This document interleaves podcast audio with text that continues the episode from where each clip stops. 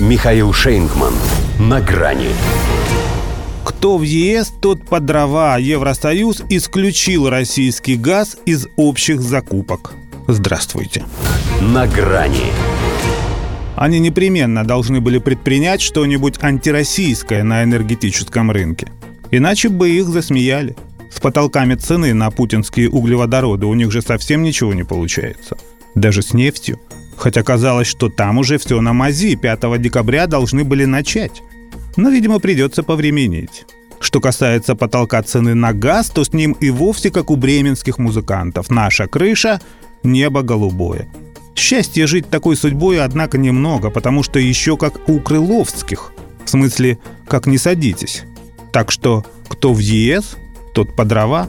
Ведь на том, чтобы исключить российский газ из совместных закупок – они же все-таки сошлись. Правильно, чтобы не морочил им голову хотя бы в этой части. Во-первых, не такая уж она и критическая. 13,5 миллиардов кубометров. Это всего 15% от годового объема закачки хранилищ. Во-вторых, никто не запрещает странам Евросоюза, кроме этого, выбирать поставщика ресурсов отдельно и затариваться в розницу. Да и кто может это запретить той же Венгрии, если она уже доказала, что имеет их всех в виду? В-третьих, не совсем понятно, каким именно они станут считать тот российский газ, что окажется, допустим, в хабе Реджепа Таипа Эрдогана. Он сам, например, уже считает его турецким. А это значит, что натовским. Естественно, с наценкой за статус. Но она в любом случае будет гораздо меньше той маржи, что накручивает Вашингтон за молекулы свободы в своем СПГ. Их потому что слишком много. Вероятно, поэтому среди специалистов американских жижняк не очень-то и котируется, изрядно разбавлен политикой.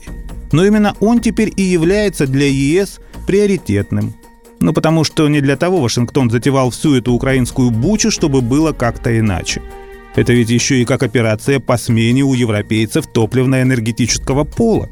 Были традиционные безупречные отношения с русскими, а теперь как отрезало – зато основательно подсаживаются на звездно-полосатый энергоноситель. При этом, как выяснила Политико, уже и среди еврочиновников высокого уровня зреет ярость от действий администрации Байдена, которая наживается не только на украинском кризисе, но и на дефиците энергоресурсов в Европе.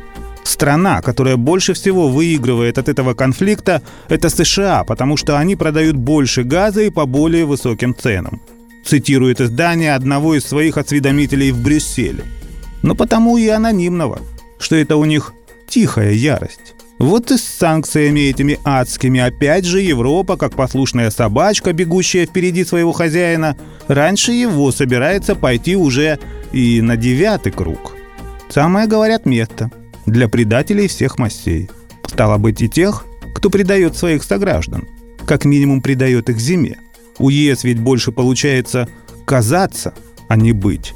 Вот и кажется уже поэтому, что быть ему остается совсем недолго. До свидания. На грани с Михаилом Шейнгманом.